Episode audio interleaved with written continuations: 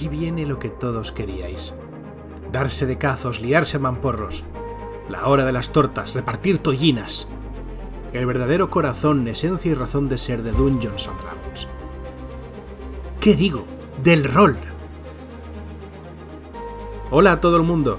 Os doy la bienvenida a Level Up, un podcast ofrecido por Ediciones Shadowlands dedicado a Dungeons and Dragons, en el que te echaré una mano para acercarte al juego y empezar tus aventuras en sus mundos. Yo soy Nacho Gemaster y hoy empezaremos a hablar del combate en Dungeons and Dragons. Y hablando de nuestros queridos compañeros y amigos roleros de Shadowlands, te recuerdo que si entras en shadowlands.es barra levelup puedes encontrar, además de la lista de programas, puedes encontrar también una lista en la que te puedes apuntar para recibir dos aventuras gratuitas, dos Shadow Shots, que usan el sistema de Dungeons and Dragons quinta edición para echarte unas buenas tardes con tus amigos, haciendo lo más importante que hay en el rol, que es combatir, pegarse muy fuerte. Ahora hablando un poquito más en serio. Hay muchas cosas que se han dicho sobre el combate en Dungeons and Dragons, y creo que estaría bien hablar de estos mitos y leyendas. El primero de ellos es que Dungeons and Dragons solo va de combatir. Esto evidentemente no es verdad.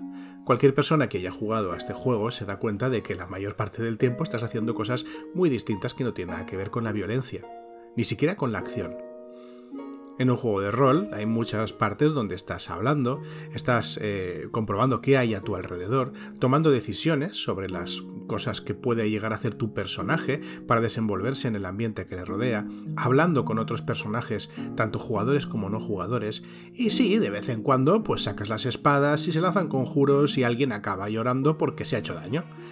Es parte de la magia de Dungeons and Dragons. De hecho, no vamos a negar que una parte significativa de las reglas de este juego están orientadas a las escenas de acción y en concreto al combate.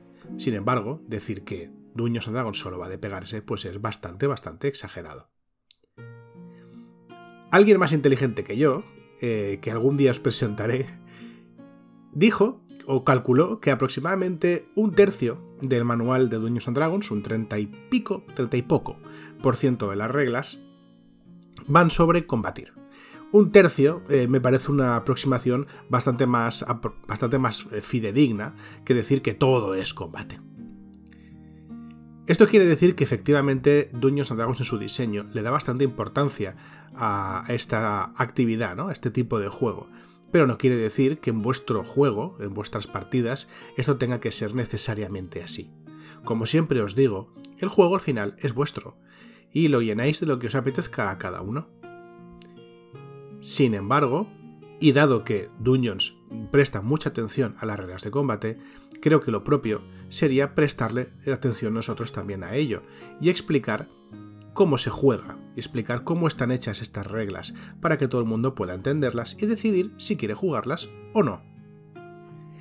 En esencia, el combate usa las reglas que ya conocemos, pero además aplica una serie de reglas adicionales debido a que se trata de una actividad frenética en la que los personajes pueden salir gravemente heridos o incluso morir.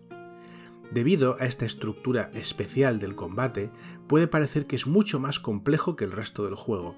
La realidad es que, siendo más complejo, no lo es tanto.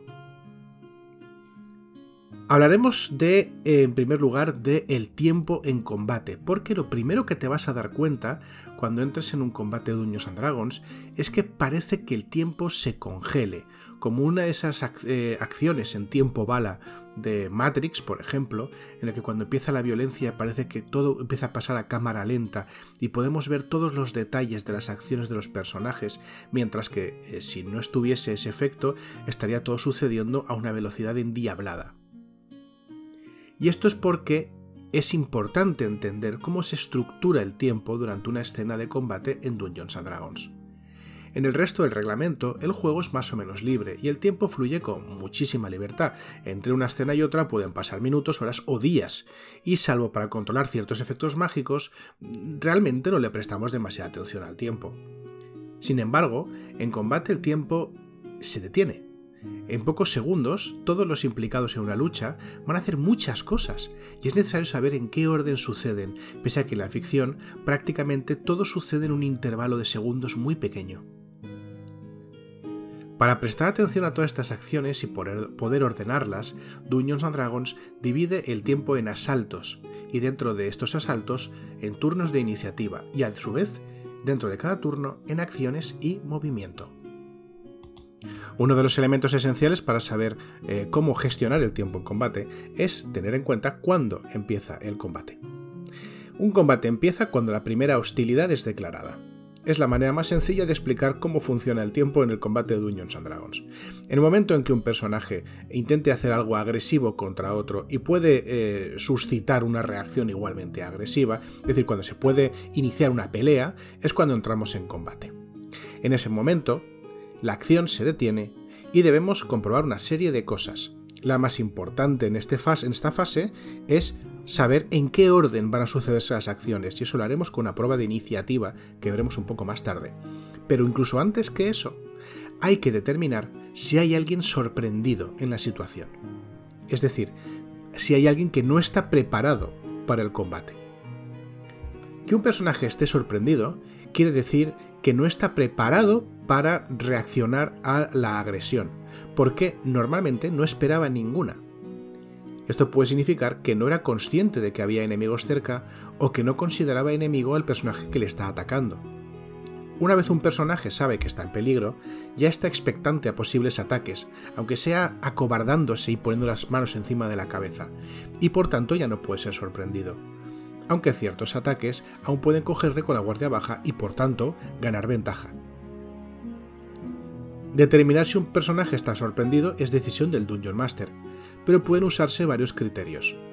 Si un combate empieza con una emboscada, puede suponer que todos los personajes que fallaron su prueba de sabiduría percepción para detectar a los atacantes estarán sorprendidos cuando el combate empiece. Pueden darse otras situaciones similares, por ejemplo, si se ha usado carisma engañar para convencer a alguien de que se llevan buenas intenciones y justo después ¡zas! puñalada travera. Las consecuencias de estar sorprendido son sencillas de entender. Un personaje sorprendido no puede llevar a cabo acciones o moverse cuando llega su primer turno en combate, y no puede hacer reacciones hasta que su primer turno de combate haya pasado. Tened en cuenta que esto no quiere decir que este turno no se produzca, simplemente no puede hacer nada durante el mismo. Esto es muy importante, porque hay capacidades del personaje que se usan durante el turno, incluso aunque esté sorprendido, como es el instinto salvaje de la clase de bárbaro. Tened también en cuenta que esto no quiere decir que los atacantes que sorprendan a sus enemigos tengan un asalto extra o un turno sorpresa, todos los combatientes tienen su propio turno, aunque sean incapaces de combatir en él. Por último, que los personajes sorprendidos solo lo estén hasta el final de su turno, quiere decir que, incluso aunque hayas sorprendido a tu enemigo, si actúas más tarde que él en el orden de iniciativa, para cuando sea tu turno, cuando ya te toque a ti, tu enemigo ya no estará sorprendido, por lo que si disponías de alguna capacidad que actuase sobre enemigos con esta condición, como sucede con el pícaro asesino, ya no podrás usarla. Como veréis, hay una gran diferencia entre que haya un turno extra de sorpresa, durante el cual todo, durante todo, este asalto sorpresa el objetivo estaría sorprendido, a que el objetivo no pueda actuar durante su primer turno. Porque, claro, solamente está sorprendido hasta que le toque, incluso aunque no pueda hacer nada. Pero vamos a pasar a la segunda parte, que es la iniciativa. Como seguro que recordaréis, la iniciativa es una puntuación del personaje que indica cómo de rápido puede reaccionar a los imprevistos, y la utilizaremos para saber en qué orden actúan los personajes en combate. La iniciativa, en la mayoría de casos, es exactamente igual al modificador de destreza del personaje, aunque algunas capacidades pueden mejorarla, como sucede con Aprendiz de mucho del bardo o Atleta sobresaliente del guerrero campeón. Para comprobar la iniciativa, tiraremos un dado de 20 y sumaremos el bono de iniciativa del personaje. Luego, comparamos este total con el del resto de combatientes y los ordenamos de mayor a menor. Si hay empate entre personajes jugadores, los jugadores deciden quién va. Si hay un empate entre personajes no jugadores, decide el Dungeon Master. Pero si empatan un personaje jugador y un personaje no jugador, se tira un dado de 20 para desempatar. O bueno, el método que decidáis. Duelo cuchillos, como veáis. La iniciativa se lanza en cuanto haya una acción que lleve al combate, normalmente un ataque o acción hostil. Esto implica, y esto es importante, que no hay ataques fuera de un orden de iniciativa. Cuando comienzan las hostilidades, el combate empieza y debe tirarse iniciativa. Esto puede llegar a significar que el personaje que empieza con una acción agresiva podría no ser el primero en atacar, ya que los demás personajes involucrados pueden reaccionar ante estas acciones incluso antes de que las lleve a cabo, el equivalente a ver que alguien te levanta el puño y darle un puñetazo tú antes.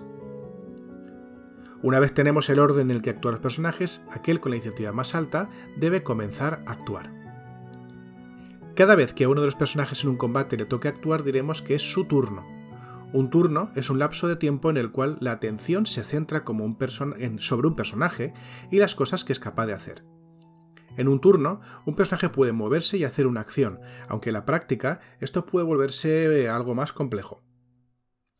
Cuando todos los personajes implicados en el combate hayan actuado o hayan tenido la oportunidad de actuar, habrá transcurrido un asalto, en términos de juego, los asaltos pueden durar más o menos eh, ya que puede haber muchas criaturas involucradas, pero dentro de la ficción de la partida, los asaltos duran alrededor de 6 segundos, por lo que las acciones de los distintos combatientes pasan prácticamente a la vez, con décimas de segundo de diferencia. Para que os hagáis una idea, si esto fuese un cómic, el puñado de viñetas donde hay el superhéroe de turno está haciendo algo guay podría ser un turno, mientras que una página entera donde se recogen viñetas eh, que reflejan a distintos personajes haciendo cosas sería un asalto. Puedes pensar también una escena de película, cuando ves que, tú, que, el protagonista coge la pistola y se pone a cubierto y dispara dos o tres veces, eso es un turno mientras que las reacciones de los demás eh, enemigos que le disparan de vuelta o buscan cobertura sucede durante sus propios turnos. Y a ese conjunto de acciones que han pasado entre 6 segundos aproximadamente llamamos asalto. La diferencia entre turno y asalto es importante porque hay algunas habilidades especiales de los personajes que dependen de todo esto.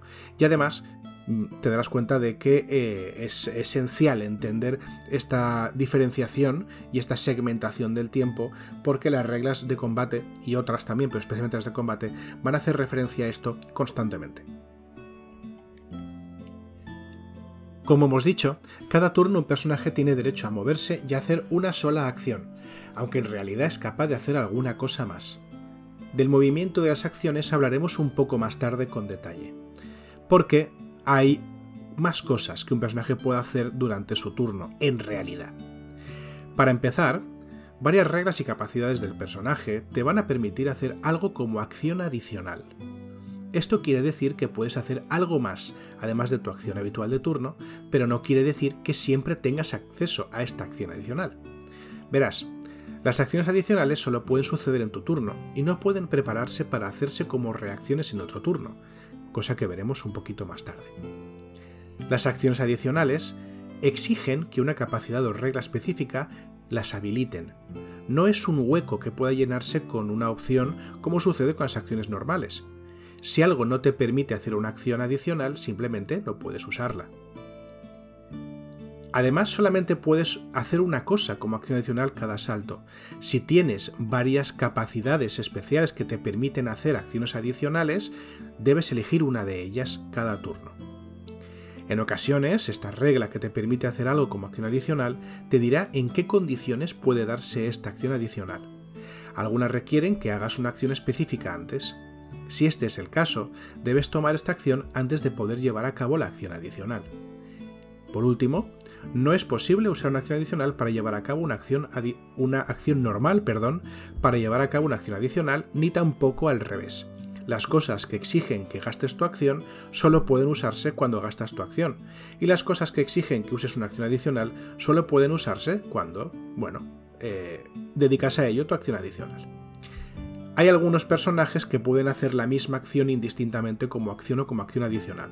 Esto es una excepción pero en general, si algo te pide que uses la acción adicional, no puedes dedicar tu acción normal para hacerlo. Voy a poner un ejemplo muy típico, ¿vale? De acción adicional, que es el combate con dos armas. En esta edición de Dungeons and Dragons, te dicen que cuando llevas un arma ligera eh, en cada mano y haces una acción de ataque usando una de estas armas ligeras, como acción adicional puedes usar la otra mano para hacer otro ataque ¿de acuerdo? Como vemos aquí, eh, hay una regla específica que te está eh, habilitando para hacer esta acción adicional. Y es la regla de combatir con dos armas. Si no existiese esa regla, no tendrías derecho a hacer algo como acción adicional. Las acciones adicionales se generan gracias a las reglas que las regulan. No es que exista un hueco ahí de acción adicional y haya una serie de opciones para meter. No. Si tienes esta capacidad, pues la puedes hacer y si no, pues no la puedes hacer y punto. Pero además date cuenta de que dice que cuando estés portando un arma ligera de combate cuerpo a cuerpo en cada mano, primer requisito, y hagas un ataque con una de ellas, segundo requisito, a continuación, ¿vale? Puedes hacer otro ataque como acción adicional con el arma que no hayas usado todavía. Así que vemos el ejemplo que es como ejemplo lo que os decía de que cuando se te, a veces te pueden pedir que hagas una acción primero para, digamos, activar esta acción adicional. Hay otra cosa que puedes hacer durante tu turno, más bien tu asalto, pero también tu turno, que son las reacciones. Las reacciones son eh, como eh, acciones, mejor, no sé, por, falta una palabra mejor, que puedes llevar a cabo cuando aparece un activador en concreto y que por el contrario no puedes usar si no aparece el activador.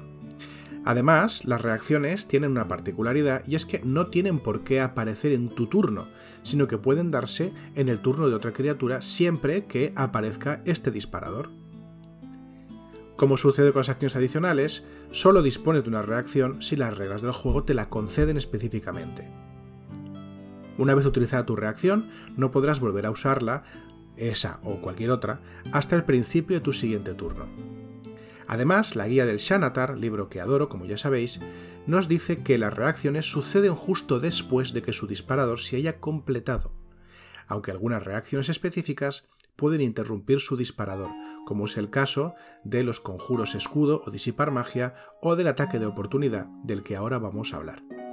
Porque el ataque de oportunidad es un gran ejemplo de reacción y además es una reacción bastante ubicua. El ataque de oportunidad viene a decirnos que cuando estás enzarzado en combate cuerpo a cuerpo con una criatura y esta criatura sale de tu alcance de combate cuerpo a cuerpo, tienes derecho a usar tu eh, reacción para hacerle un ataque en combate cuerpo a cuerpo que llamaremos ataque de oportunidad. Fíjate lo que pasa aquí.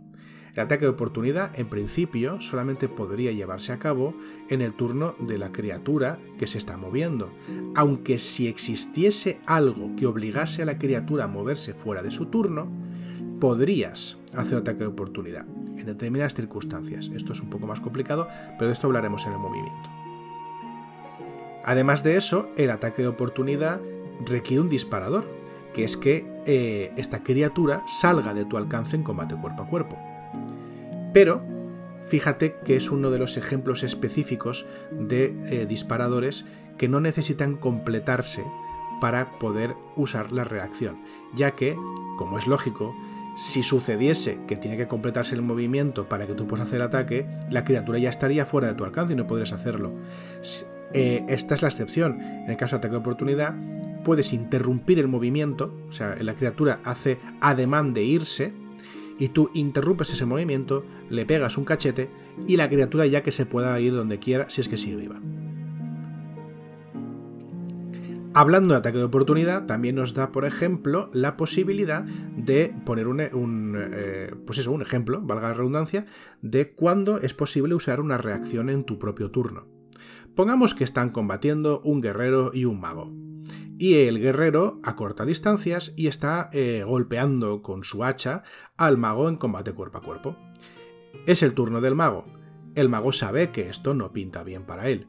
Y lo que va a hacer es mm, lanzar un conjuro para intentar atontar al guerrero y como ve que no funciona, pone pies en polvorosa e intenta cubrir, eh, separar la distancia que hay entre ellos dos. Este movimiento provoca un ataque de oportunidad por parte del guerrero, que usa su reacción para intentar darle el golpe de gracia al mago. El mago viendo esto, usa una reacción en su propio turno, para evitar ese ataque de oportunidad del guerrero, y usa el conjuro escudo. Aquí vemos que el mago, en su turno, ha hecho una acción, que es lanzar un conjuro, ha hecho un movimiento para alejarse del guerrero, y ante el ataque de oportunidad del guerrero, ha usado su propia reacción en su turno para lanzar el conjuro escudo. La mayor parte de las reacciones sucederán en el turno de otras criaturas, porque es ahí cuando esas criaturas van a llevar a cabo las acciones que serán los disparadores necesarios. Sin embargo, bueno, a veces esto no es tan sencillo y eh, no, desde luego no es una obligación. Las reacciones pueden suceder en cualquier momento en que aparezca su disparador, siendo el turno de la criatura o el turno de la criatura que usa esta reacción. Por último, para completar este conjunto de cosas que se pueden hacer en un turno, vemos que hay una serie de interacciones que pueden llevarse a cabo en eh, tu turno además de todo lo demás. Estas interacciones suelen ser, pues eso, eh, interacciones que el personaje hace con objetos de su entorno o con el equipo que lleva encima. El manual hace una relación de las mismas, pero son cosas como abrir una puerta, sacar un objeto de tu mochila o de un bolsillo o desenvainar un arma cada uno de tus turnos puedes hacer una de estas interacciones gratis, sin que te cueste nada. Pero si debes hacer una segunda interacción, te costará tu acción. Para acabar, hablaremos del movimiento en combate. Como recordaréis, todos los personajes disponen de un valor de movimiento. Esto expresa eh, en pies la cantidad de movimiento que pueden hacer, la cantidad de pies que pueden recorrer en un solo turno sin necesidad de invertir ningún otro recurso en ello. Por decirlo de otra manera, este es el movimiento gratis que puedes hacer cada turno de combate. La mayor parte de las criaturas de Dungeons and Dragons, de las razas de personaje, que es básicamente lo que te otorga la capacidad de movimiento, te van a dar una capacidad eh, de movimiento terrestre, es decir, caminando. Esta oscila entre 25 y 35 pies, aunque la gran mayoría de razas tiene 30 pies de movimiento aunque algunas razas más exóticas, como ya vimos, pueden incluso volar o tener movimiento natatorio. Si dispones de varias velocidades o tipos de movimiento, puedes combinarlas eh, todas ellas en un solo turno, mientras el total no exceda la capacidad de movimiento más alta, ni tampoco excedas cada uno de los tipos de movimiento. Por ejemplo, un personaje que tenga un movimiento terrestre de 30 pies y uno de vuelo de 60 pies podría mover 30 pies por tierra y seguir moviéndose en vuelo otros 30 pies, ya que eh, no excede el máximo de ninguno de los dos movimientos y el total tampoco excede el máximo del movimiento más alto. Si este mismo personaje moviese 60 pies en vuelo, en ese mismo turno no podría moverse por tierra, ya que habría alcanzado el límite de lo que puede moverse en un solo turno. También puede pasar que ese mismo personaje se mueva 15 pies en tierra y 45 volando, ya que no agota ninguno de los dos tipos de movimiento y el total no excede su movimiento más alto. No es necesario hacer todo tu movimiento de una vez durante tu turno. Puedes moverte, dejar de moverte para hacer algo y seguir moviéndote a continuación, hasta agotar tu movimiento máximo. Esto es así incluso entre ataques. Si eres capaz de atacar varias veces con una sola acción, también podrías moverte entre ataques. Si tienes varias formas de movimiento, puedes alternar entre ellas. El personaje de antes podría mover por tierra, volar y volver a mover por tierra, mientras cada uno de sus movimientos esté por debajo de su máximo y el total no exceda del movimiento más alto. Ciertos efectos pueden reducir tu velocidad a cero. Esto implica que todas tus capacidades de movimiento se agotan y no puedes seguir moviéndote hasta que desaparezca aquello que te esté reduciendo la velocidad a cero. Algunas circunstancias pueden causar que tu personaje acabe tumbado. Mientras estés tumbado en, esta posición, moverte un pie de movimiento terrestre te costará un pie adicional. Así, si te mueves 5 pies, en realidad te estaría costando 10 pies de movimiento. Esto es así porque se representa que te estás arrastrando y eh, arrastrándote y gateando pues no alcanzas tu punto álgido de velocidad precisamente. Levantarse consume tantos pies como la mitad de tu capacidad de movimiento. Si es 30 pies, que es lo habitual, te costaría 15 pies de movimiento levantarte. Si no te queda tanto movimiento o tu velocidad ha sido reducida a cero, no podrás levantarte hasta que recuperes al menos 15 pies de movimiento. Algo similar sucede cuando te estás moviendo por terreno difícil. El terreno difícil es aquel en que hay obstáculos que impiden el tránsito o donde el suelo no sea firme y dificulte el desplazamiento. Imagínatelo estar moviéndote entre escombros, entre agua poco profunda, entre arena muy densa. Si te estás moviendo por terreno difícil, cada pie de movimiento también te costará un pie adicional. De nuevo, moverte 5 pies en terreno difícil te costará 10 pies de tu movimiento. El terreno difícil no se acumula consigo mismo, pero sí con otras penalizaciones similares. Gatear o arrastrarte tumbado por terreno difícil te costará 3 pies de movimiento por cada pie que te desplaces. Es decir, moverte 5 pies en estas circunstancias te costaría en realidad 15 pies de tu movimiento no puedes moverte atravesando espacios que estén ocupados por otras criaturas hostiles, a menos que sean dos categorías de tamaño más grandes o pequeñas que tú, en cuyo caso, pues o les pasas por encima o les pasas literalmente por debajo. No hay problema en atravesar espacios que estén ocupados por criaturas no hostiles, así que podrías atravesar las posiciones de tus aliados, por ejemplo. Sin embargo, tienes que tener en cuenta que el espacio ocupado por una criatura siempre se considera terreno difícil.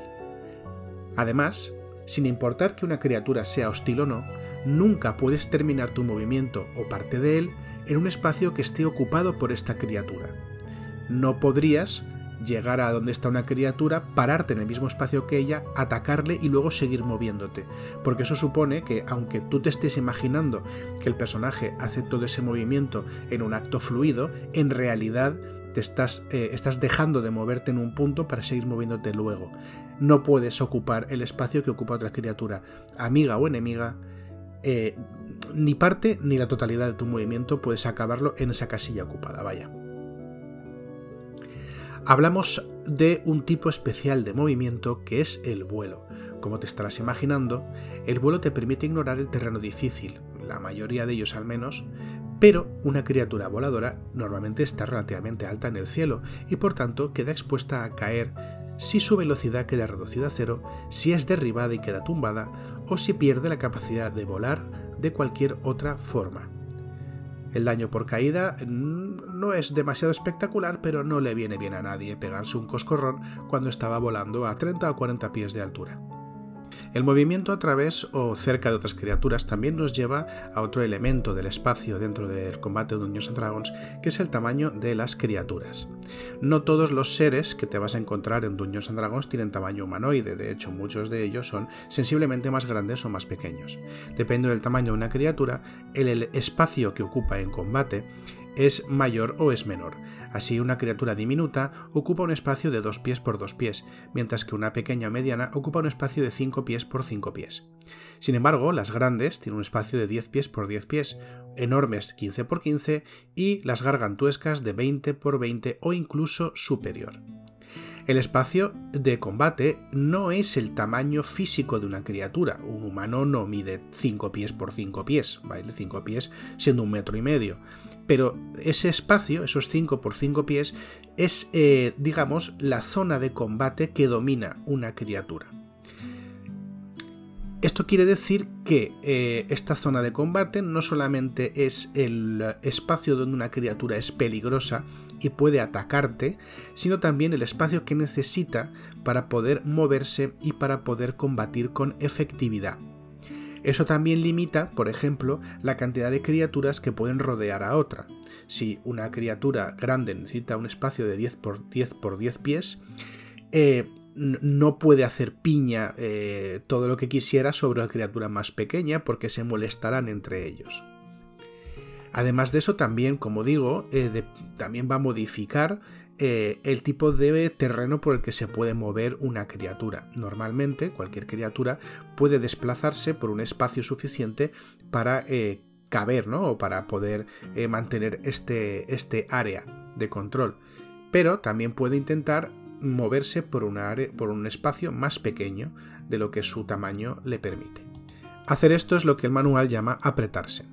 Una criatura puede apretarse para pasar a través de un espacio lo bastante grande como para que quepa una criatura del tamaño inmediatamente inferior. Por ejemplo, una criatura grande puede apretarse para pasar a través de un pasillo de 5 pies de ancho, aunque normalmente necesitase 10 pies para poder moverse con comodidad.